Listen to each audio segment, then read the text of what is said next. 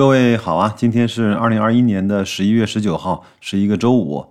如果各位听到我这一期的节目呢，说明白老师应该还在外面出差。本来呢是想做一期格力啊，最近几年在对外投资的方面都布局了哪一些公司，大概各持多少比例，看看能不能啊把它组成一个我们可以看得懂的，可能未来格力几年能够有发展的一个小小的蓝图吧。无奈呢是事情呢在这周都挤在了一起啊，一个出差接着另外一个出差。但我想呢，这个也没什么关系。整理这样的内容呢，其实早两天、晚两天也没所谓，不影响格力正常的运营以及我们的投资策略啊。那今天呢，白老师偷个懒啊，给大家放送一段杨天南杨老师的一次呃演讲。我觉得呢，对待这种正确的投资理念啊，什么时候翻回头来听一听都不晚。有可能每一次听都会对我们的投资啊，包括我们的人生吧，会多了一点点的好处。我觉得这个应该是常听常新的一个事情。呃，比较长，大概一个小时的时间，各位呢慢慢的听。呃，白老师周末呢回来。再去整理我们下一周相关的一些数据和一些信息，好吧？那就这样，大家听音频有什么问题呢？在节目的留言区随时告诉我，咱们互通有无。其实非常感谢的是，前面有几位朋友呢，把他所了解的顿安环境的一些情况啊，第一时间就发给了白老师，还是挺令我感动的啊。另外呢，最近其实也有一些感受啊，就是一个公司在它非常。顺风顺水的时候，包括人也一样啊。他的一些所作所为和一些决策呢，其实是非常容易被大家所认可的。但是呢，在一个人走背运的时候，在一个公司的市值在惨烈下跌的时候，这个时候啊，一个公司的决策管理层他们准备在做什么事情，其实要顶着非常非常大的压力的。我就想到了最近的呃俞敏洪，最近的董明珠。最近的郁亮，最近的马明哲，这些呃惨烈下跌的这些公司，包括海底捞的张勇啊，在这样的特殊情况下，还能够保持一个冷静的心态，不去迎合那些所谓的观点和指责，从真正的企业运行角度出发去做事情，这个呢，其实是值得我们每个人啊，给这些企业家和这些走背运的人啊，在这个时刻一点点的尊敬的啊。有句话是李世民说的啊，叫“疾风识劲草，板荡识忠臣”。那就这样吧，祝各位周末愉快，咱们下周一再见。我今天列了两个题，列了两个题目啊，本来要跟大家商议一下，后来这两个题目都保留了下来，我大概就讲一下吧。啊，一个就是我自己亲身经历的这二十八年，因为我呢实际上是一九九三年啊在北京呢就开了户，被席卷。席卷进入股市啊，到今天算年头了，二十八年，嗯，再过两个月转过年去呢，就是二十八周年了啊。然后这个，然后这个另外一个题目呢，就是巴菲特理念进入中国二十五周年啊，这个是我们最近在马上搞了一个活动啊，因为我第一次呢读到啊关于巴菲特的故事是在一九九五年啊，一九九五年，距今呢整整是二十五周年了。啊，二十五周年以来啊，这个改变了很多人啊，巴菲特理念啊，巴菲特的这个投资哲学真的是改变了很多人啊，包括我在内。所以呢，一本书啊，读书啊，这个呃，小波总这呢经常是带领大家读书啊，读了很多不同的书。呃，一本书能不能改变一个人的命运啊？从我自己的亲身经历来讲呢？呃，是真实的发生啊，所以我跟大家讲讲我自己的故事。有的朋友呢可能很熟悉，呃，很熟悉就不要花时间在这浪费时间了啊，就跟一下那个新朋友先介绍一下我自己的啊故事啊。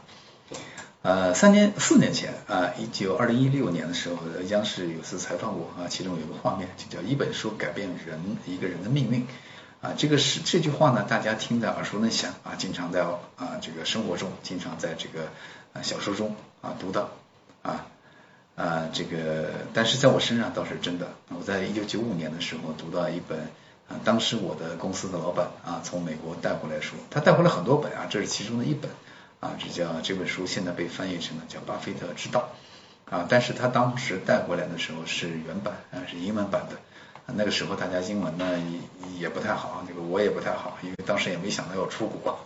啊，所以我们老板就找人这个这个翻译翻译了一些其中的一些篇章，嗯，因为当时呢，我已经有这个股票二级市场的投资经验了，我在九三年开的户嘛，所以到九五年的时候已经懵懵懂懂在股市里啊炒啊炒啊炒股票，已经炒了两三年，两年多吧。说实话，回想起来那个时候呢，很多今天的理论呢，我们都没听说过啊。现在想起来，那个是嗯，这个怎么说？这个想努力都没有方向啊。所以我一个朋友前两天见到我的时候说：“杨老师，你那个时候九五年，现在回想起来真是很不容易啊。说你要学习一个正确的投资理念，学习一个啊正确的这个这个投资家的行为。”呃，事实是回到九五年，你都没听说过这个人啊。比如说那个时候，普通人得到信息的手段，你大概就是看报纸啊、看电视啊、听广播啊、看电影啊、看杂志，然后到图书馆去，然后就是嗯朋友啊给你提供信息，然后就是街坊邻居，大概就这样信息的渠道。那么在这些所有的信息渠道中，没有任何渠道跟你提过有巴菲特这么一个人，没有。你从来没有人知道这个人的存在，也从来没有人任何的信息渠道啊告诉你有这么一个啊伟大的投资故事或投资理念存在，所以你根本不存在学习的事情。就你学习，你还知道有对象吗？再回过头那个时候看呢，啊，这个我呢真是运气很好啊！我在这个翻译书大概被翻译出来之后啊，因为正式出版要等到一九九六年次年啊。在当时呢，我拿的是个原版，然后加上一个粗略的那个翻译之后呢，啊，就对我当时的生命来讲是如雷贯耳啊，就是天空中照下一道光啊，生命中之光来照亮了我啊，真的是这样。然后那时候忽然看到啊，弄了半天，一句话讲吧，一个股票长期如果能表现好的话啊，是因为它的业绩越来越好。大概今天讲起来就很普通，但当时的时候从来没有人告诉你这个事情。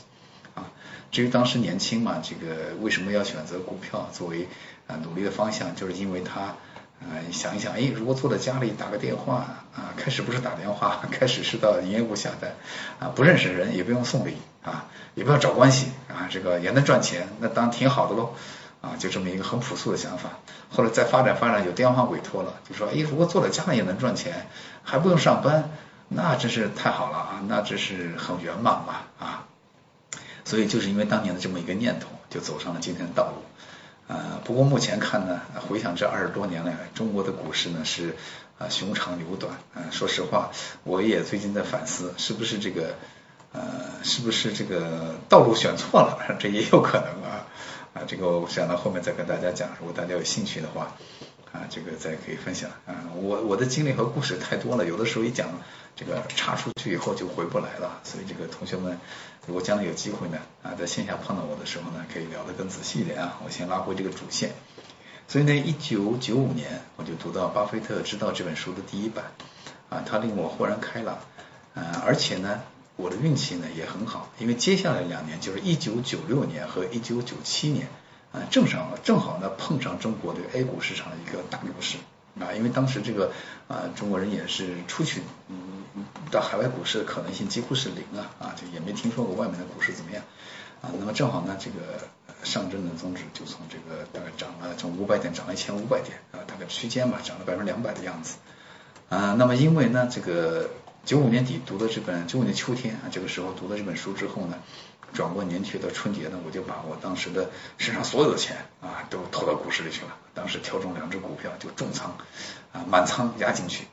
啊。因为当时第一个年轻啊，当时也没结婚，也没孩子啊。当然了，没结婚自然就没孩子了，是吧？然后呢，当时也没有商品房，可能大家现在今天已经不了解了啊。就一九九六年，如果你有钱是买不到房的，因为没有商品房，大家住房子呢都是这个集资单位集资建房啊。所以对于我来说呢。也不存在买房子什么按揭这些事情，对吧？就是把这个钱啊身上钱全部压进去。啊，当时我的收入是比较高的啊，因为当时这个年轻人是这个九十年代末的九十年代初的时候，就是下海喜欢下海。下海呢是一般去两个地方，一个就是外企，一个就是民企啊，这两个地方工资很高啊，所以我呢这个当时的工资呢已经是在体制内的人的。几十倍了啊，总之很高了。这个具体数字我就这么多人我就不透露了啊。那这样的话呢，就连工资带奖金啊。当时我还是就是这个股份公司的这个中高层，然后也当到了公司的监事啊，还有这个监事费，总之吧，把所有的钱啊，能看着看着的全部就集在一起，啊，全部压在股市里，然后每个月发工资还去买，每个月发工资还去买，啊，这样的话呢，在九六九七年呢，就是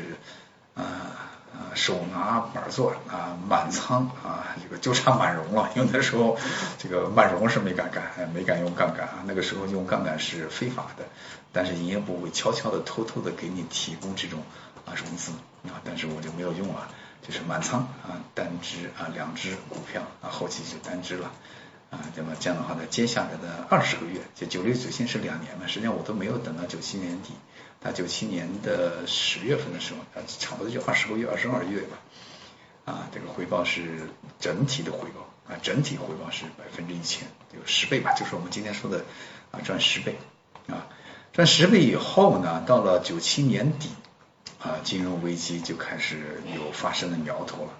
啊，九七年底，九八年转过来是这个大陆这边呢是九八年大洪水，所以现在年轻太年轻的人可能也不记得那个事情了，或不知道了啊。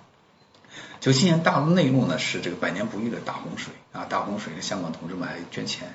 然后香港这个东南亚就整个发生了东南亚金融危机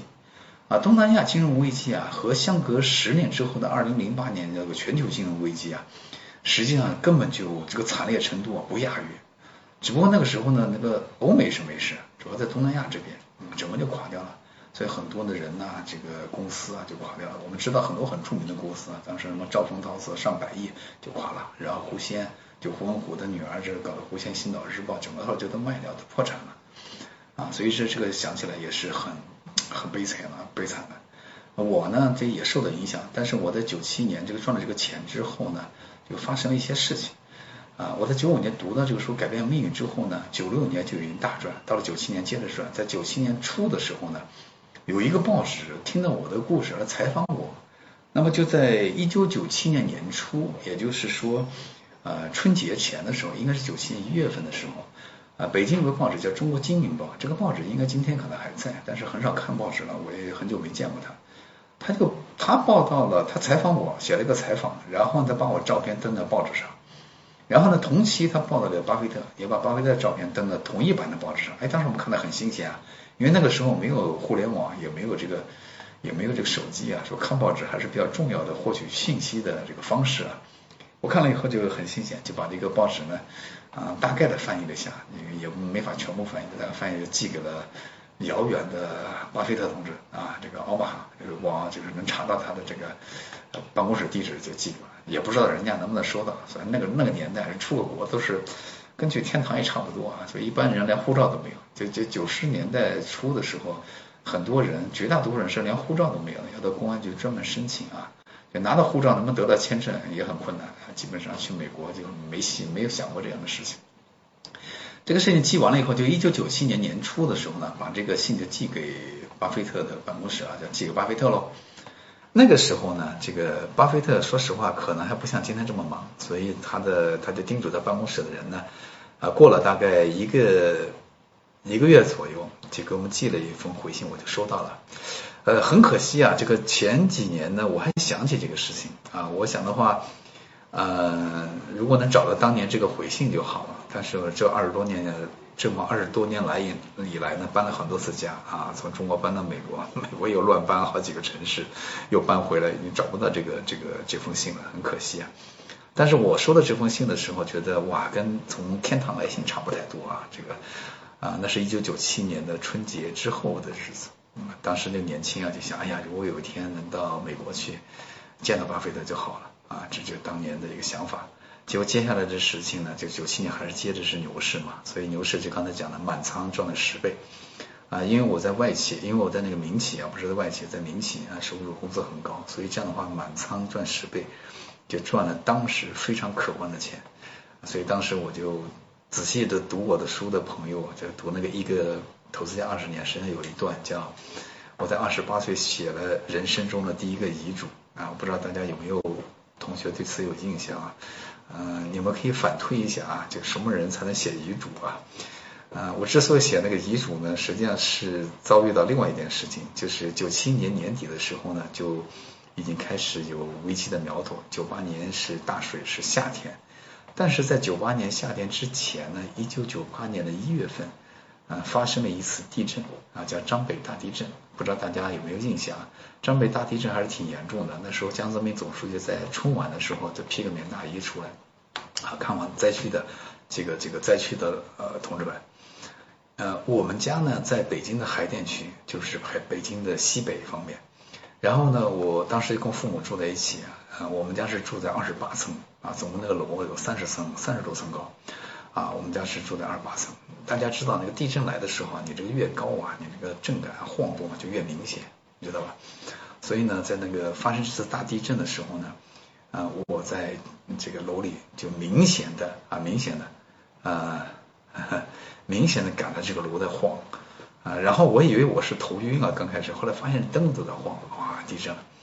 呃，这么高的楼你是跑是跑不掉的，如果真的让楼要倒的话是跑不掉的，所以当时我就呃把门拉过来啊，站在门的后面，尽可能站在一个比较小一点的空间里。当时在那一瞬间，说如果现在告诉你还有十五秒钟这个楼就塌了，然后你就会不辞而别了，在对这个世界，你在这一瞬间，你你你想做什么事情？我在那一瞬间，我不知道大家是不是是不是能设身处地的想一想，要现在通知你二十秒之之后，二十秒钟之后你就离开这个世界，你现在想干嘛？哇，这是人生的很大的考验。我当时在那一瞬间就说，哎呀，我还这么多钱在证券公司里，如果我这我今天不在的话，啊，我们家人我父母都不知道这个钱在什么地方，这资产在什么地方，啊，就从那一刻起，啊，我就想，哇，给我上帝再给我一点时间，我把这个事儿先办好。啊，所以我是从那次的时候呢，我就觉得一个人什么时候最怕死，就是最恐惧死亡。呃，一个人恐惧死亡的这个这个最厉害的时候是有些事情你可以做好，但你还没来得及做，就是你是可以安排好这件事情的，但现在告诉你没有时间了，你没有机会了，你现在还十五秒钟，你也没机会做了。完那一刻，你明明知道可以做好这件事情，但生命已经不给你时间了。在这一刻的话，你感到无比的惋惜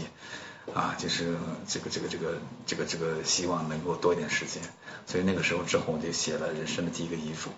啊，我写在本上，我说万一有天我出了什么事情啊，我就谁我父母啊去找谁，然后去跟谁联系啊，就是因为这个关系，哎还好我就没事了，要不然今天没机会再次跟大家聊天了，这个楼也没倒，然后晃了晃了晃晃了大概。啊，几十秒之后吧，这个楼就不晃了啊，然后第二天才知道哇地震了啊，基本上这个情况。后来呢，这个这个转过年来赚这个钱呢，然后就到了这个嗯啊申请美国签证啊，去到美国去读读 MBA 嘛，因为当时我已经毕业了啊好几年了，因为我本来上大学的时候也谈不上什么英文好，就凑凑合合过了就行了。然后我自己也不是一个语言天才，对英文呢也没有特别的兴趣，所以等我去重新想去出国考 MBA 的时候，就考了。呃，GMAT 真的就是非常的吃力啊，从头开始啊，考托福、考 GMAT，我都是到了美国以后啊又去考啊，然后呢考了以后就就上了这个圣地亚哥大学的这个 MBA，MBA 然后上了快毕业的那一年啊，总共两年啊，这个第二年我在想，哎，这个出趟国它不容易啊，因为那个时候出国可不像现在同同学们，现在出个国是还是比较容易，那个时候很难呀，就拿到签证都非常难。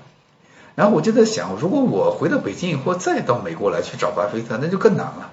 啊！所以这个想法跟一个朋友聊天的时候，他说 你可以到奥马哈参加他那个会啊，我才想起来。所以后来其实，所以大家见到我的跟啊巴菲特合影呢，实际上最早都是二零零一年啊，转过年你看都快二十年了，现在十九年多了，那都快二十年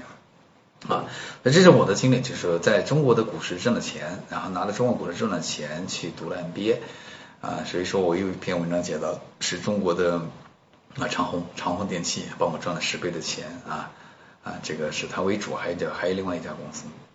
啊拿了这个长虹电器发的奖学金啊到美国读 MBA 啊，这个非常这个感谢长虹啊，将来有机会到四川去看看能不能去下长虹，到今天也没去长虹做过实地调研，很惭愧啊。然后到美国以后呢，这个读了 MBA 的最后的一年，然后就到奥马哈去了啊。去了以后，当时我去的时候呢，大概有一万人啊。后来现在大概每年都已经四五万人了啊，四五万人。现在当时有一万人，然后就我一个中国人，然后没有看到其他的啊那个国内去的人，因为去的人的确是得到这个签证很难啊，啊很激动啊。我跟巴菲特去合影，然后呢。呃，当时巴菲特和芒格最早是分开两个小桌子坐，呃，有人排队跟巴菲特合影啊，但是没有人去找芒格，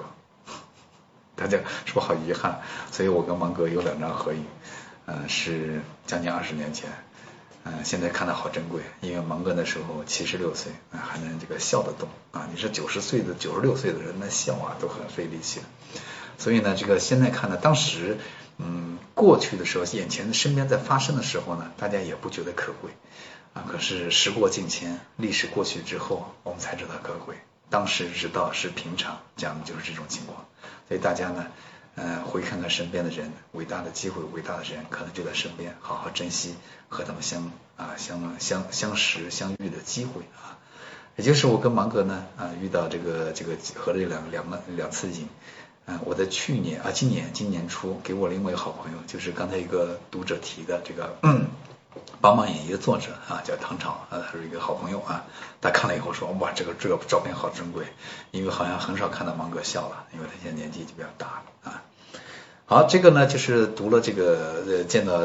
帮忙的啊情况，然后呢就讲我自己啊，就追寻光啊求知的过程，到美国读书啊啊见到巴菲特、芒格呀啊，这都是求知的过程吧。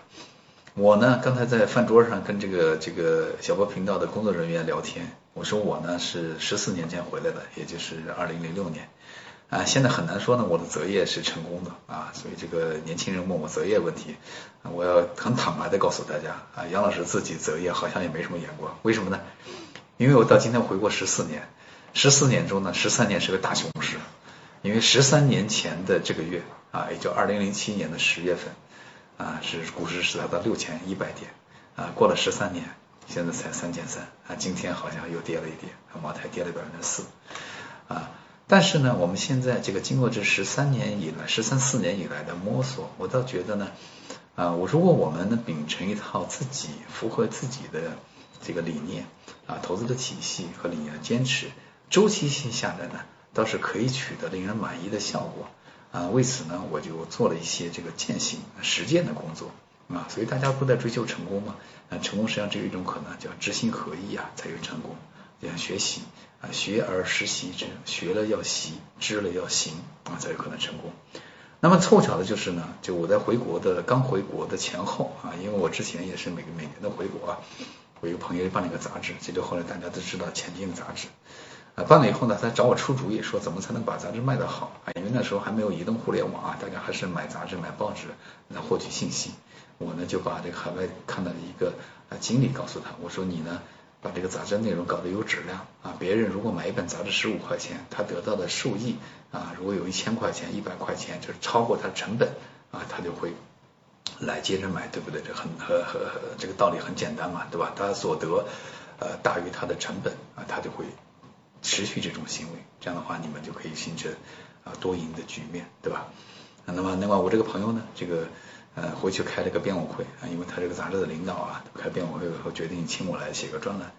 啊，结果那个时候我就年轻啊，现在讲的话已经十三四年前了，我年轻就是很贸然就答应了这个，因为当时正遇到。啊，二零零七年的这个牛市的半道上啊，那个后中后期吧，那大家说啊，黄金十年又来了啊，股市会涨到一万点，这这个热闹的气氛中，我就答应了这个事情啊啊，答应这个事，现在很看来就第二年很后悔啊，大家都知道这个情况啊，所以现在讲回讲回前面，就是零六年我回国的时候呢，在前一年呢，九二零零五年股市最低达到了九九八，是从两千年到两千零五年跌到九九八。呃，连续四五年都是熊市。那么当时的年轻啊，年轻就是零五年的时候跌了九九八的时候，第一我们觉得是有机会的，就有赚钱机会的这个大熊市。那么因为我碰到证券公司的老总就说，哎呀，你知道这十年以来谁赚过钱？所以大家一看，我跟他不好的时候才是好时候。他讲的十年是从一九九五年到二零零五年就没人赚过钱，所有证券公司零五年都亏钱啊，只有一个就中信证券是不盈不亏，略赚一点。所以这样的话，你听到这样的就血流成河的时候，大家都说不好的时候，实际上反而是好的时候啊。这个时候呢，但是呢，对于投资来说，你募集资金倒很困难。所以今天呢，这个年轻的朋友有要干干私募的，说，哎呀，现在熊市不好募资啊。同学们，我告诉大家经验，熊市不好募资，你以为牛市好募集吗？牛市更难，更难啊。实际上就是市场不是熊市就牛市嘛，所以都很难。啊，所以当时呢，我们就是呃做投资和投资管理已经有点经验了，包括说熊市不赚钱有人抱怨，但是我们就很年轻想，哇，这个熊市亏钱嘛，大家有人抱怨，以后牛市赚钱啊就不抱怨了啊，后来才知道这是叫 too young too simple 啊，so naive 啊，太天真啊，这个熊市抱怨你亏钱的人，那牛市中通常会抱怨你赚的少。所以今天有志于从事投资、投资管理行业的人呢，一定要注意这个人性的管理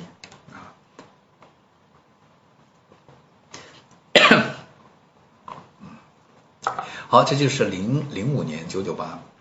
然后碰到零六年、零七年是个大牛市。现在回想起来呢，零六零七年大牛市非常像九六九七年啊，然后就到今天，一直到今天再也没缓过来。啊，然后呢，这个零七年呢，这个牛市的中末期，我就受到这个杂志的邀请，就写一个给大家进行投资者教育的这么一个东西啊，证监会也很支持啊，这个杂杂志也非常高兴。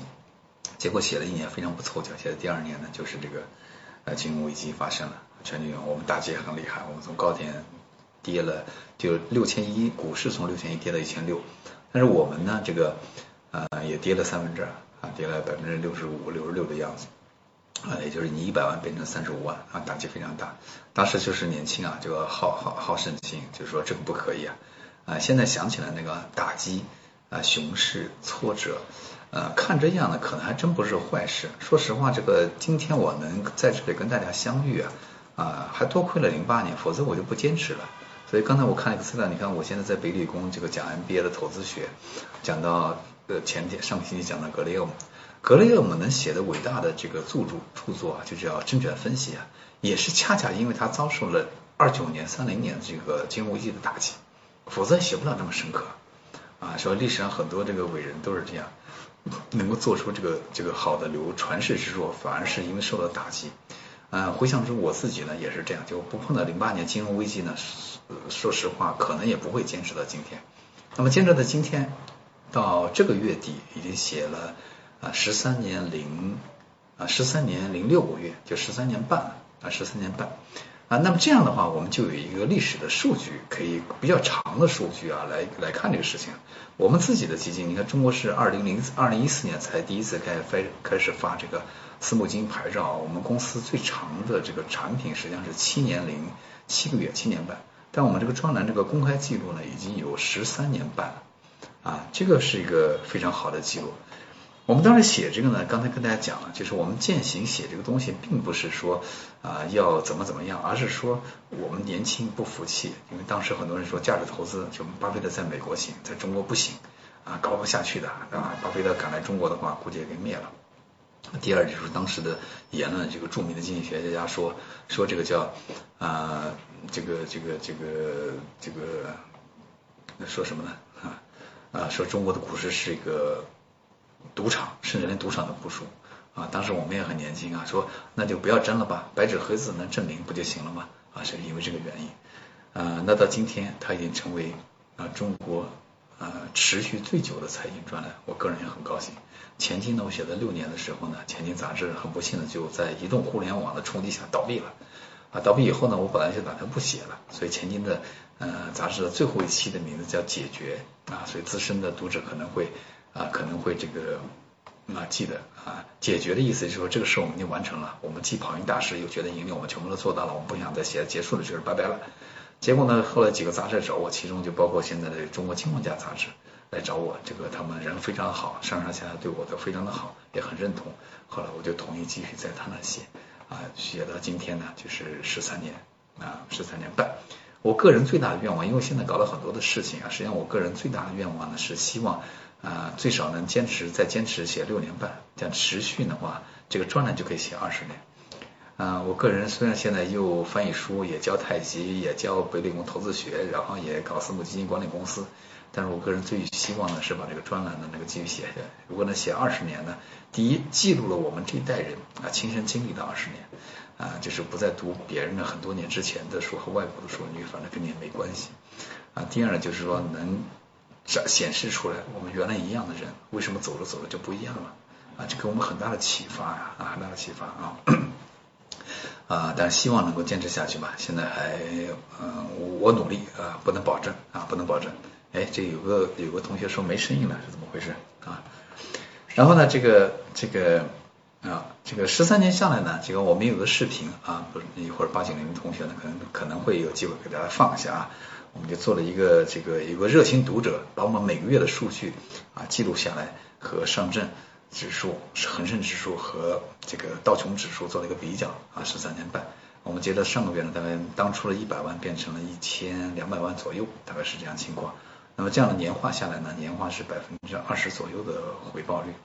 啊。但是我们在这过程中呢，当初假设是假设是我一个朋友他们家的情况来做投资啊，所以做后面这个零八年以后做用了一些杠杆啊，所以有些朋友对这个杠杆啊觉得有疑问。实际上我们去杠杆以后也可以，去了杠杆以后年化十三年半大概是百分之十五左右的收益率啊，实际上也还是可以的，嗯啊。这个这个专栏的存在吸引了很多人的注意注意啊，很多读者来找我们，后来出版社找我们，所以这个被这个专栏呢后来就编编辑成了一本书，叫《一个投资家二十年》八周年出了一期，十年半出了一期啊，今天呢这个这个月底结束以后呢，叫十三年半啊，又要出一本新的叫第三版，第三版正式出呢还有可能等到明年的一月份了，也就是三个月以后了啊。这个专栏整个作为我们这个实践所谓价值投资，所谓巴菲特投资理念的这一种实践，呃，我们记录了很多东西啊，亲身经历一些东西，然后呢，慢慢明确了我们做投资的很多的啊情况。今天呢，跟大家聊一下这个东西呢，可能是更有意义的啊。就是说，一个年轻人跑来问我说，我想学投资啊，我想做投资。通常我们就知道呢，啊，我跟你讲，实际上你并不一定是想投资。啊，你大概率呢，百分之八十概率是想投资成功，对不对？对，你是想学投想投资还是想投资成功？啊，这个时候他就会讲啊，我是想投资成功。啊，那就是说，你你知道中国股市现在有一点七亿股民了，绝大多数人都是玩一玩的，绝大多数玩一玩，他认为投资实际上跟赌博打麻将也差不太多。啊，那么我们不太一样，我们是少数人啊，我们是希望能够能够投资成功的那些少数人，所以一九分的话。呃，一点七亿人只剩下一千七百万了，我们我们的竞争对手就少了百分之九十啊！你就跟别人，如果你认识到这一点，你已经胜出了百分之九十的人啊！我觉得这个是更有价值的东西啊。第二个呢，跟大家讲一下，就这么多年我们看下来，就我们身边，像我身边有很多人，我们从二十多岁就认识，到今天呢也是呃年近半百，年过半百，已经到了这个年龄，知道吧？呃，我们就发现身边有两类人，两类人。啊，一个叫成功的投资人，一个叫投资成功的人啊。一会小编可能会把这个几个字放出来啊。这六个字呢，实际上是一样的，只是排序不太一样。就投资成功的人，就像巴菲特这样是投资家啊。投资这个成功的投资人，就巴菲特这样，投资成功的人可能根本就不懂投资。我身边有很多人啊，不止一个人，不能说很多人，不止一个人啊，投资很成功，但他自己我并不太懂投资。这就给我们很大的启示。所以，如果你的目标是投资成功，也就是说，俗话说啊，赚钱啊，那不一定自己非要懂投资。这个是事实证明了很多次的，呃，案例也非常多在我们身边啊。随着时间越推越久，这个呢成功案例就越来越多。嗯，再一个就三个标准的问题，叫什么叫成功投资？你不是想投资吗？投资有两种结果，对不对？一个叫失败，一个叫成功。你肯定不会告诉我你是想追求投资失败吧，对吧？你一定是想追求投资成功吧？啊，那我们把投资成功呢，就下了个定义啊，周期性之后，第一要跑赢指数啊，跑赢大盘；第二呢，叫这这个这个绝对盈利啊，就是说，就是六千点跌了三千点，跌了百分之五十，如果你亏百分之二十呢，你都跑赢大盘了，但也没盈利，这个也不行啊，是绝对盈利。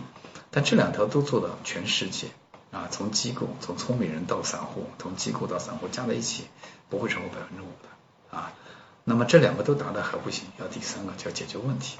解决问题。所以我炒股炒了十几年、二十年，我总共赚了一万块钱，这有什么用呢？没什么用的啊！就别说你亏了，就十三年下来六千点跌到三千点，就别说你亏了，就算你赚了，你赚了一万、赚了五万、赚了三万、赚了十万，那又能怎么样呢？所以大家呢，从这个利益格局的角度来看这个事情，这个情况就不太一样了。啊，所以很多人，我们身边的人沉溺于股市，对吧？十年、二十年，浪费了青春，浪费了时间，我觉得都真的是很可惜的事情。我身边也很多啊，啊，不是一个两个，嗯。第三个呢，就是这个这个书名啊，后来出版社找我的时候，书名最后定位叫一个投资家的二十年。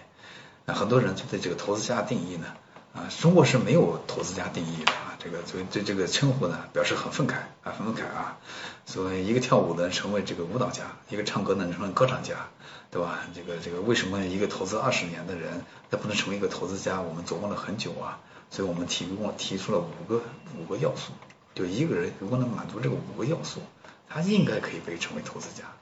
啊，就第一叫前三个标准，就周期之后跑赢大势，绝对盈利，然后自己解决问题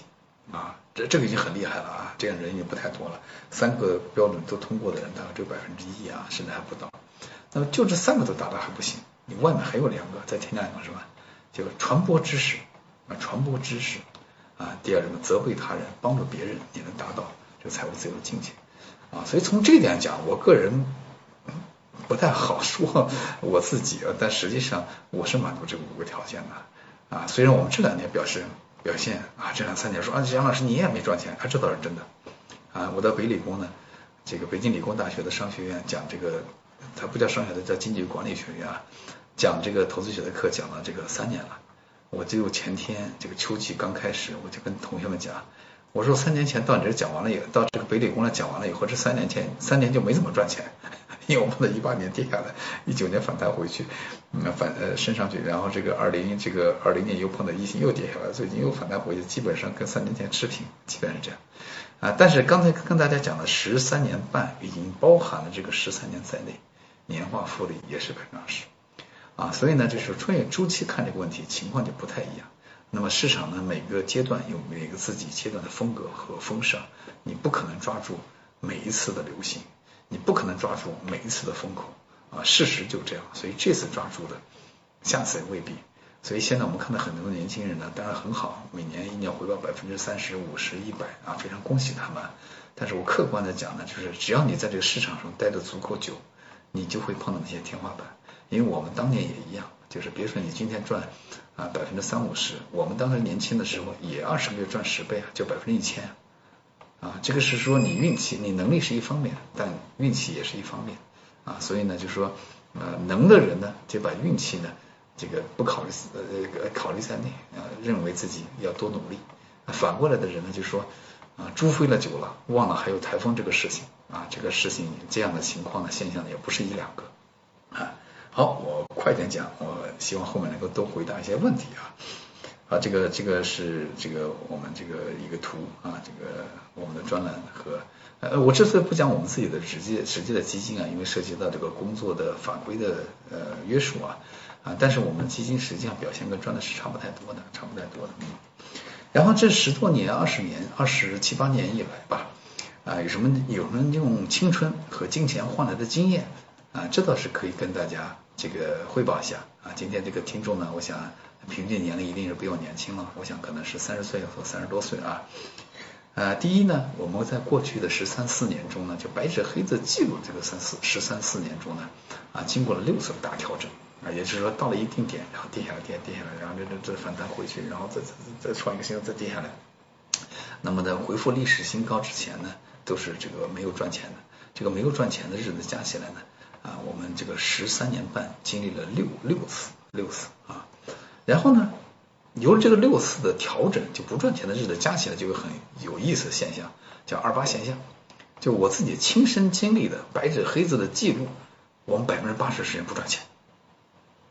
啊，同学们，这个遇到这个，我知道大家很厉害的人很多啊。今天包括今天在座的这个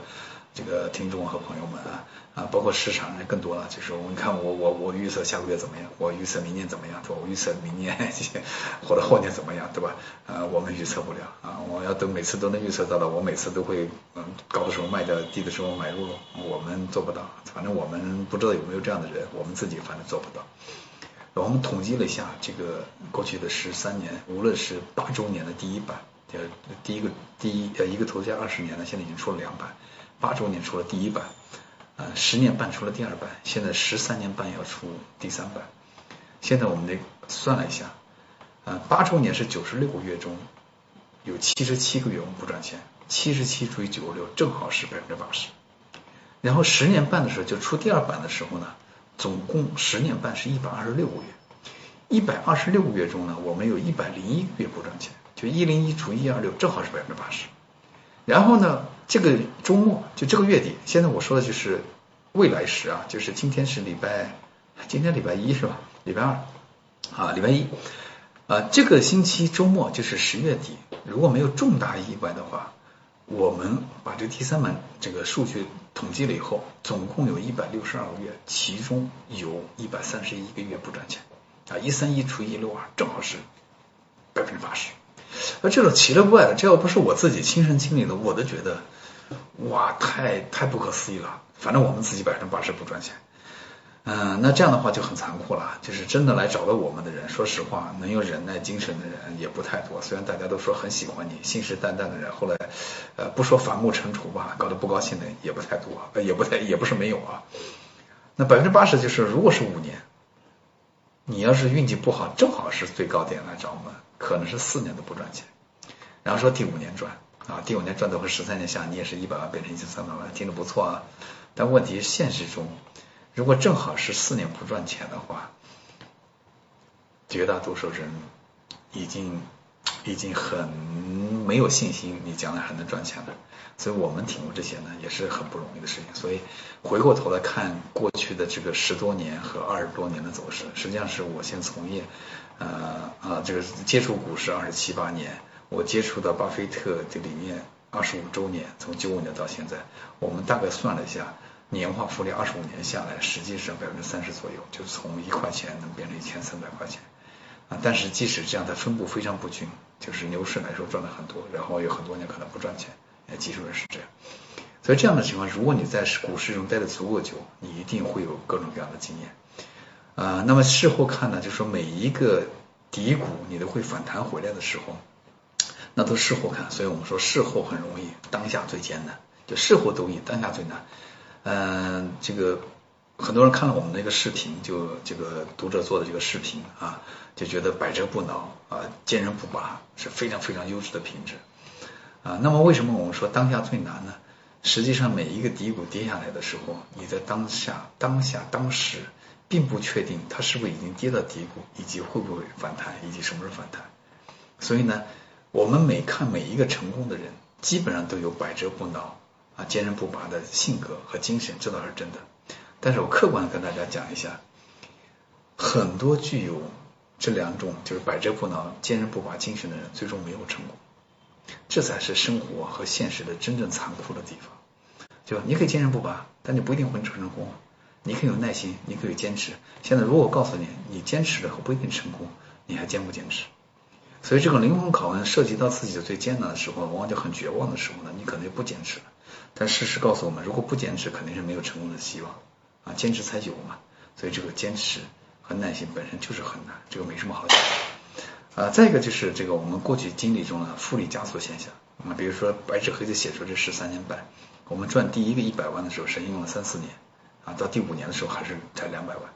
啊，但是我们赚第六个一百万的时候只用了一个月，我们赚第十一个一百万的时候实际上只用了两天，两天的功夫啊，所以这个例子呢，这是我们真实经历的，所以我跟大家讲一下。实际上在我们真实生活投资中，我们也遇到，比如说你四十多岁，你一年赚的钱，比如说一七年啊，或者是这个一一二年这样的是一个半拉的牛市嘛，一年赚的钱比过去三四十年加起来都多，这是有可能的啊，这也存在的啊。啊，发生过不止一次啊。另外一个事情呢，就是这个经验和教训呢，经验吧，就说这个好的投资都是在坏的时候做出来，大家都说不好啊，都说不好，实际上才好，都说好倒是挺麻烦的。所以今天这个工作人员跟我讲的时候说，哎呀，这个啊，大家这个这个投钱，这个这些现在这个不多投一点，我说他们涨起来就投了。你一定看到八千点、一万点的时候买的人一定比三千点多，所以三千点的股市如果涨了一万点，再跌到七千点。按说七千点是比三千点高的，但绝大多数人可能有相当部分吧的人吧，应该是肯定是亏钱了，因为它低的时候他不买，高的时候他就买啊，这个事情人性是不会变的啊。就像我们最近在做一个这个巴菲特解读，就巴菲特六十年股东信，我们就发现，在一九六五年的时候，你看讲的你看都五六十年前了，巴菲特就讲过这个事情啊，同样的事情，人性不会变的啊，这个坏的时候就是很崩溃。呃，很很悲观，好的时候就很亢奋，啊，所以是这个不会再变了。再再来一轮牛市，大家都盼着牛市能来，实际上真的再来一轮牛市的话，大家是高兴一下，但多少人能解决问题呢？啊，恐怕很有限啊，这是我们的个人的猜测啊。好，我们再接下走。啊，践行呢，实际上对于我来说也不是仅仅写这个专栏。我写了专栏以后，后来好多朋友找我，包括出版界的朋友，因为他们知道我在美国也留过学啊，然后这个又做投资啊，就来找我翻译一些经典。所以今天大家在这呢，就是实际上就是我翻译的第一本书就是《巴菲特之道》啊，在二零一五年我读到这本书的第一版，整整二十年之后啊，对我也很有意义啊。就我九五年读的这本书的第一版，整整相隔二十年之后，这本书的第三版来找我翻译。我觉得真是命运的这种轮轮回啊！我也很感慨。我刚开始都没有没有敢答应他们，因为我觉得第一这书太好了，第二我的英文，说实话，一五年我的毕业快十五年了，我的英文已经没有这个当年在美国读完毕业的时候好了，你知道吧？因为天天不用它。然后迟迟疑了大概五个月啊，这个出版社的同志非常的耐心啊，来 开导我啊，找了一圈人也没找到合适的。他说我们，你知道我们杨老师，他说我们非常想对得起一本伟大的书，所以做各行各业都是不简单的啊。他说你看我们想找一个人，第一他懂英文，第二他懂投资啊，第三呢这个跟巴菲特那个这个还有点渊源，因为想书这个卖的好嘛。第四呢他中文的文笔还不错。后来聊了半天，聊了五个月，说好吧，那我自己来吧。这本书翻的还比较顺利，我最多的时候一天翻译了八千字。实际上我要什么工作都不干的话，我估计我一个月就能翻译一本书啊。但因为现在是工作比较忙，所以通常我可能半年到七八个月才能翻译一本书啊。所以到接到今天呢，就是这个也不能说一发不可收吧。我的速度后来就是每年一年翻一本的速度啊在进行。所以后来也翻译大家看了《巴菲特之道》，哎，巴菲特致股东的信，然后戴维斯王朝，然后这个巴菲特第一桶金啊，这都已经出版了。那今年春节还翻译一本书已经结束了，哎，这个估计也很快也会见面，叫巴菲特的投资组合。啊，这本书也是个投资经典啊，但是这个之前被人翻译过十多年前，他翻译的可能是他们希望更好一点，所以找我翻译。然后还跟大家讲，前两天前两天有一个出版社到我办公室找我啊，希望我把这个以前翻译的一般般的一本这个查理芒格芒格的这个书啊给重新翻译一下。然后我们就达成了一个调啊，我跟他出建议，我说那个芒格同同志呢，今天是九十六岁了啊，再过三年他就再过四年就一百岁了。我说这样，我现在太忙了，你们呢这个再过两三年来找我啊，这样我我这个花这个半年的时间把它翻译出来，你再过三年他九十九岁你来找我，我再花三个月时间把它翻译出来，翻译出来你们再出，正好纪念芒格啊同志一百周年。啊，这这个事能不能做成还不太清楚啊。这个，反正这个我们双方谈的很愉快。然后我们也准备再过三年隆重纪念芒格同志诞生一百周年。啊，可能这个那个时候大家会见到一本杨老师翻译的关于芒格的书啊。啊，这个讲讲回来，就是我们今天为什么这个投资投资的策略方法很多啊？这个前几天上个星期吧。我在北理工讲课的时候，我说投资呢有很多的方法，大概分呢叫技术类分析啊，技术分析和这个呃呃这个叫叫基本面分析啊，价值投资呢就是基本面分析啊。那我现在可以客观的告诉大家，就是很多的投资方法啊都有各自的道理啊，你不能说别人没有道理，对吧？那这个线那个线的都有道理啊，量化什么这个宏观对冲都都行。但是后来我们发现呢，这个世界上最终成功的投资家。基本上都是属于像巴菲特这一类的，就属于所谓价值投资啊。价值投资吸引人的地方在哪里呢？第一叫啊赚得多，第二叫活得久，就活得长。所以这个很吸引人，就是你就赚钱又活得久，那当然很 happy 了，对吧？这是大家现在很多人的想法嘛。所以巴菲特有一句很有名的话啊，他说我这个。呃，百分之九十的钱是六十岁以后赚的，百分之九十九的钱呢是五十岁以后赚的，所以这对我们是很大的鼓励啊。今天我们听众平均年龄我估计是不到五十的，所以大家想一想，你们还有百分之九十九的钱在未来等着你们，所以我们是活得久啊更重要啊，活得活要在要要在啊，在还是很难的，也很不容易啊啊，所以我们这个这个上个星期呢给我的啊另外一个班的学生啊讲课的时候就看来，你看格雷厄姆啊活了八十二岁。然后他的助手呢，多德活了九十三岁，啊，就是写那个啊证券分析的那本书那个那个助手啊。你像那个比尔鲁安最年轻，他死的最早，八十岁啊。然后施洛斯活了九十七岁，九十六、九十七岁啊，工作到九十二岁才退休，对吧？然后欧文卡恩活到一百零九岁，他活到一百零九岁，他一百零八岁的还在工作啊，所以真的是啊，真的是这个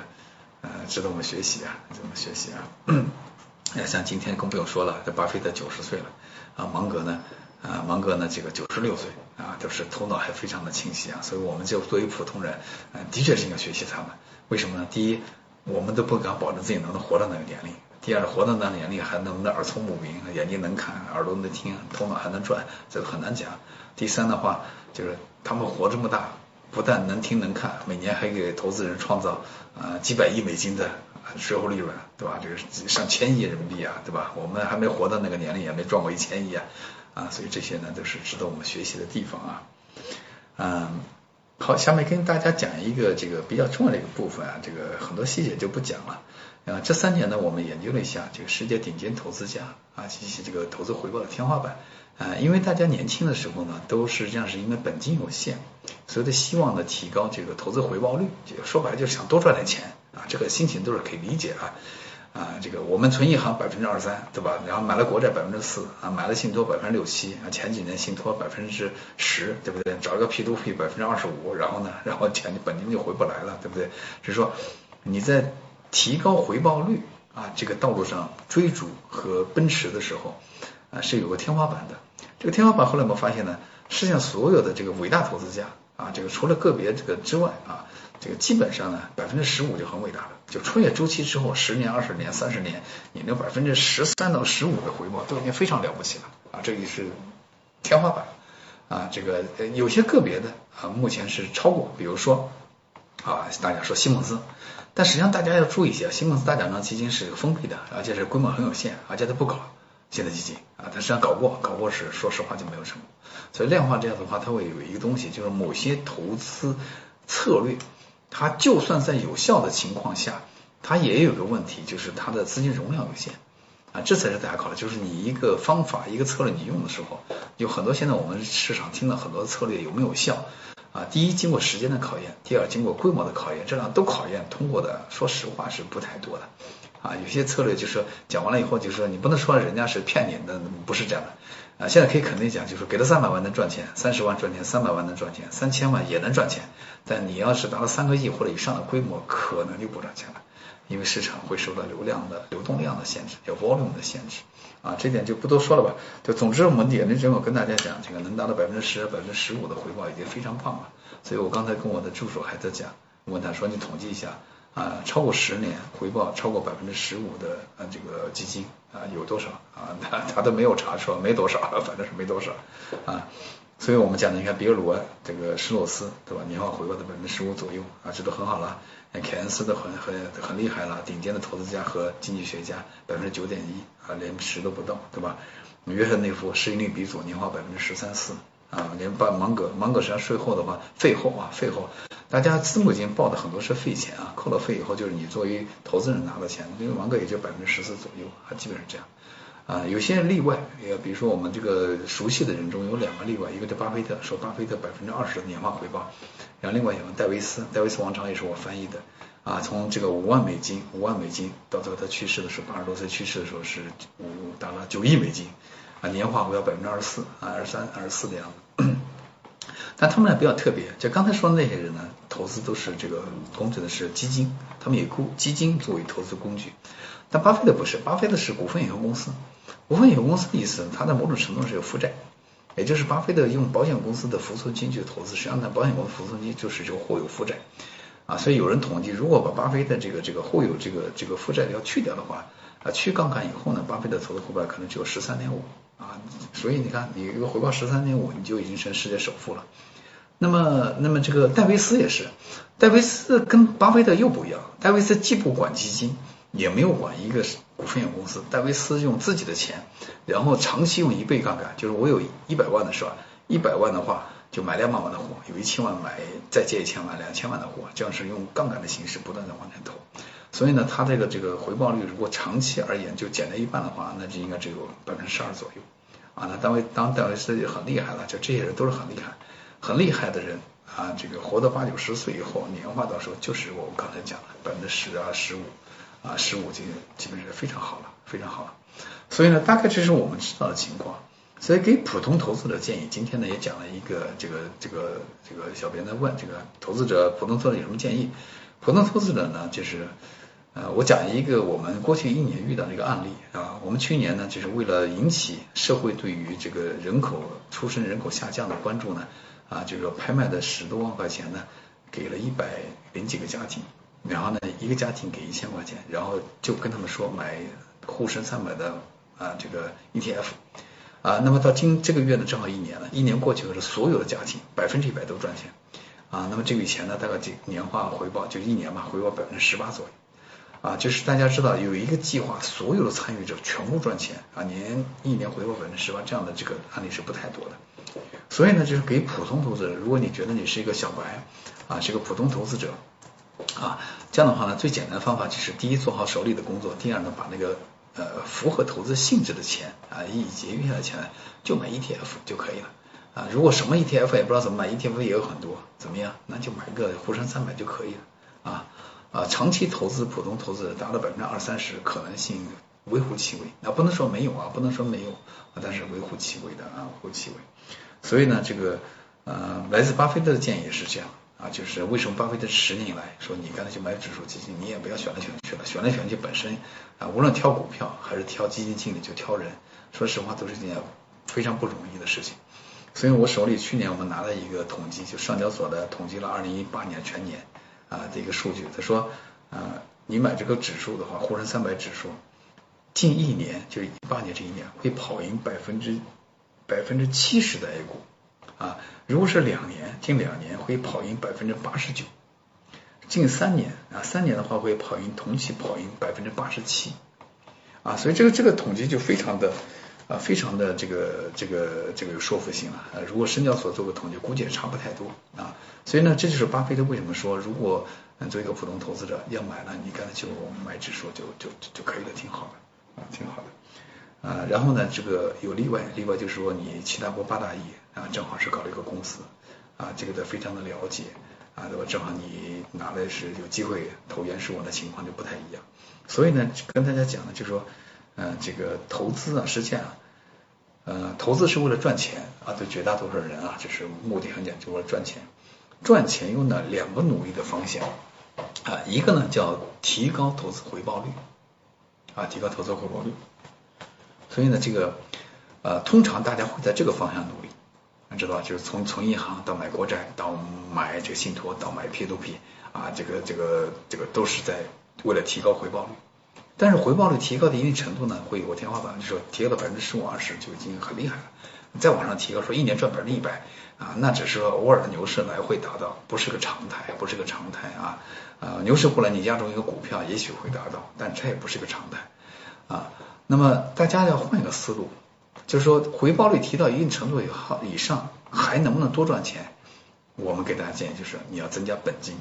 这就解释了一个现象，就是说。为什么一个人年每年回报百分之二十，他就能成世界首富？那巴菲特不就这样吗？对不对？那为什么有些人每年赚百分之三五十，实际上解决不了什么问题？为什么呢？因为他本金太小。所以一个一万块钱的本金的人啊，每年翻一翻，一翻一翻才两万，再翻一翻四万，对不对？但是一个这个巴菲特他有一百亿美金，赚百分之二十，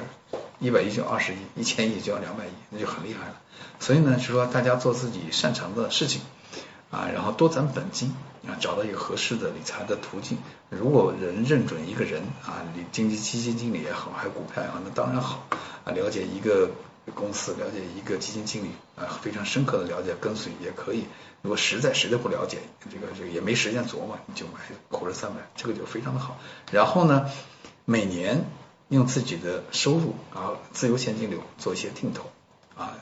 我们个人认为，坚持三五年下来，应该是不错的。啊，当然会有一些特别的阶段，比如说你正好碰到啊六千点，你开始干，对吧？这是比较倒霉，或者是你正好是二零一五年五千点开始干，那可能会是。但是呢，你要再坚持更长的时间呢，也可能会走出这个这个阴霾啊。所以我们个人说，人生效率综合回报最大化的情况下，就是啊付出一成两成的这个精力，能获取人生中注定的那个百分之八十，我觉得就已经非常好了。啊，非常好，嗯，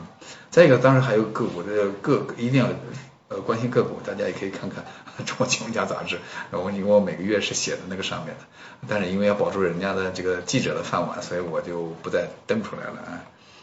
好，然后今天我们在家在这个地方相见啊，相见说今天我们有没有机会？我个人认为呢是有机会的，为什么呢？因为我们统计了一下九月三十号啊，九月今天是十月底了，时间也差不太多啊。九月三十号是上证指数实际上三千二，现在可能是也是三千二三的样子啊。实际上就我们知道过去二十年中最低的一个天是二零零五年的六月六号，就九九八，就零五年最低的时候九九八，九九八后来涨到零七年的六千点，知道吧？呃，实际上客观的讲，今天上证这个综合的市盈率和市净率这两个指标都比九九八还便宜啊，就就客观的讲就是这样，就是说它便宜什么时候涨起来不太清楚啊，说便宜是不是一定能涨也不太清楚，所以这个前两天又说，首先老师你说便宜，你说便宜就能赚钱吗？啊，那不敢抬杠啊，这个便宜也不一定能赚钱，这倒是真的，但是大概率历史长期的讲是吧？呃，买便宜的时候买比贵的时候买要好嘛，对不对？啊，所以说我客观的跟他讲，市净率和市盈率这两个指标，比十五年前的九九八还要低。啊，我给大家念一下啊，这个二零零五年六月六号九九八那天，上海呃这个上海的这个市盈率是十三点十六点三，啊，九月底的是十五点四，就是现在啊十五点四。然后呢，九九八的时候呢，市净率是一点六啊，九月底就上个月底的时候是一点五，所以怎么样？大家自己考虑啊，我也没有建议，啊我有建议就是你们卖指数，所以将来呢，如果亏了钱啊，不要来找姚老师啊，这个但也不一定能找到我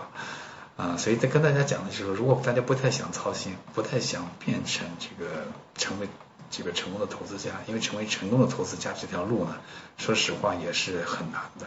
啊。因为我每年都看到有人倒下去，这么多年我是干了二十八年，但二十八年跟我一起什么混股市、炒股票的人，说实话现在已经在的没有几个了啊。反正同一批的人是都没了，就剩我一个了啊，很凄凉，很孤独啊。现在好在碰到很多优秀的读者给我们前进的力量，非常感谢大家。没有你们的鼓励，说实话我们也很孤独啊。好，下面一个就说一个比较比这个更重要的事情，就是读书改变生活，写作改变命运啊，这是一个额外的话题啊。大家从刚才我自己的亲身经历中就看到啊，读书改变了命运啊，然后我就写信给人家，人家就回复我啊，就写写东西也很重要啊。所以你看，巴菲特得到人生的机会啊，这个戴维斯得到人生机会，还有好多好多其他的名人成功的人得到就是呃会这个写啊，会用文字表达。那这个为什么是重要呢？重要的这个巴菲特投资的十二条原则我就不再讲了，大家有机会去看看这个巴菲特十二有。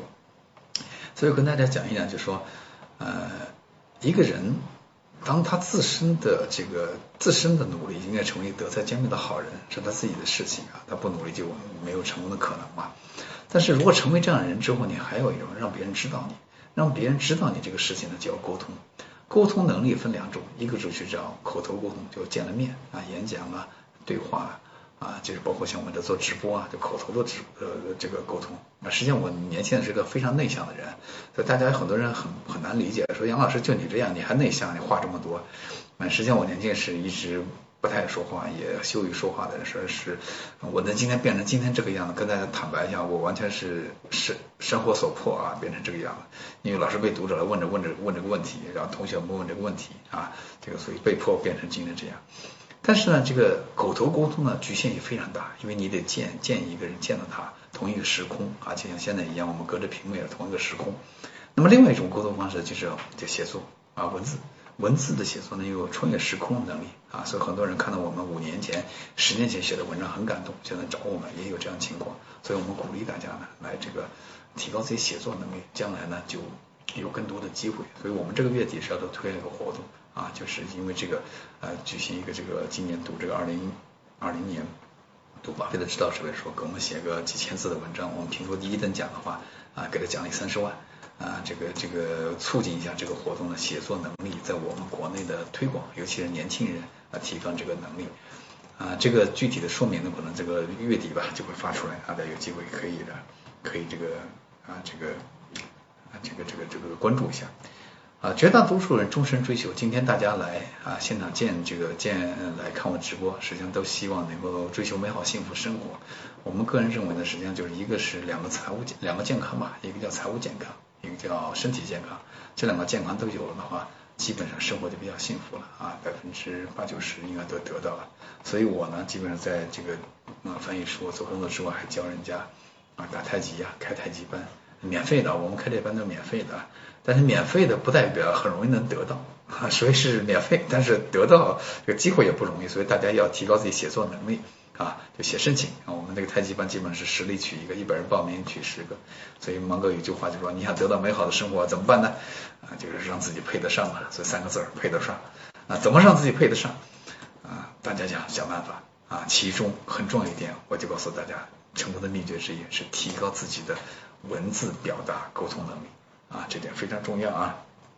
好。这个再一个就是这个人生综合回报最大化的问题，这是我们这两三年讲很多。就我们自己，我们知道我们过去的啊基金最长的有七年半，年化百分之十四左右，对吧？我们这个这个十三年、十四年下来也是这样。后来发现呢，我们什么都不干，天天盯着屏幕，天天盯着这个股票，啊，能够把回报从百分之十三、十五提高到百分之二十五的可能性也不太大。后来我们就提了一个这个思路，叫综合回报最大化啊，所以大家在力所能及的范围内。啊，把自己的水平提高以后，给社会做点贡献。社会做点贡献最大的好处，最大好处是降低社会摩擦成本，降低自己的社会的信用成本。所以我们这两年啊做了很多大家看到的事情，实际上都属于公益的事情。啊，公益的事情呢，实际上就是我们不要钱，但我们愿意这么做，只要前提是有的啊，前提是我们力所能及。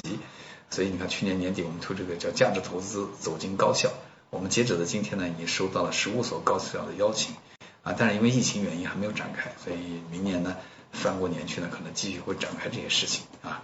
这个大家这个这个走在这个摩擦成本最小化道路上，就能形成良性的循环。良性循环就就是我们说的好人会遇到更好的人。所以你看巴菲特说的，就我们跟坏人打交道做成一个好生意，从来没有见到过。所以我们只喜欢只想和喜欢、信任、欣赏人打交道。那为什么这样呢？因为你跟这样的人打交道以后呢，形成生活的良性循环，就你的日子就会越来越好。你好人会遇到更好的人嘛，对吧？啊，所以巴菲特他们呢，实际上就说巴菲特芒格给我们的钱远远不足以给我们的智慧，就他带给我们的智慧要重于给我们怎么赚钱这个事情啊。所以呢，我们曾经讲过一句话，就今天呢也一个小时了啊，已经这个我们就要结束了。我们学习巴菲特，学习芒格，包括大家说，哎，我学习杨老师啊，我杨天南实际上值得学习不太多。实际上我们呢就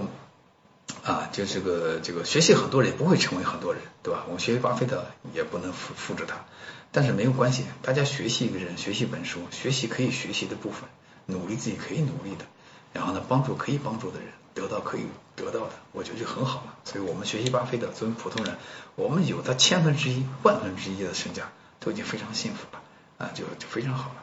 所以今天呢，大概就给大家分享这些。